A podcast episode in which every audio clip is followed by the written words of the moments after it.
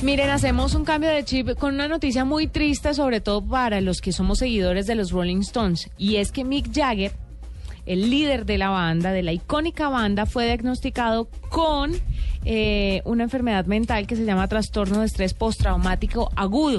De verdad. Recordemos que en, en marzo, el 17 de marzo, su novia, que de 13 años, que llevaba acompañándolo, se suicidó, se ahorcó. No. Y después de esto, el tipo solamente dio, mandó un comunicado de prensa y ya, no pasó nada más.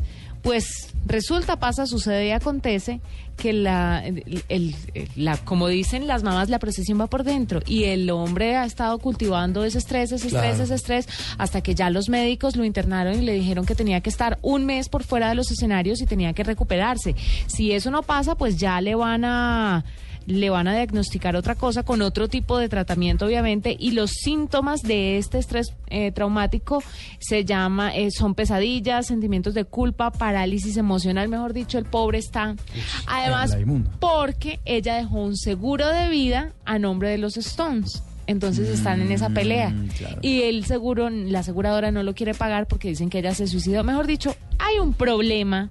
Sí. El berraco y el pobre Mick Jagger está en la mala. Y por eso, pues vamos a recordar muchas de sus presentaciones serán canceladas. Ojalá entre esas no esté la posible visita a Colombia.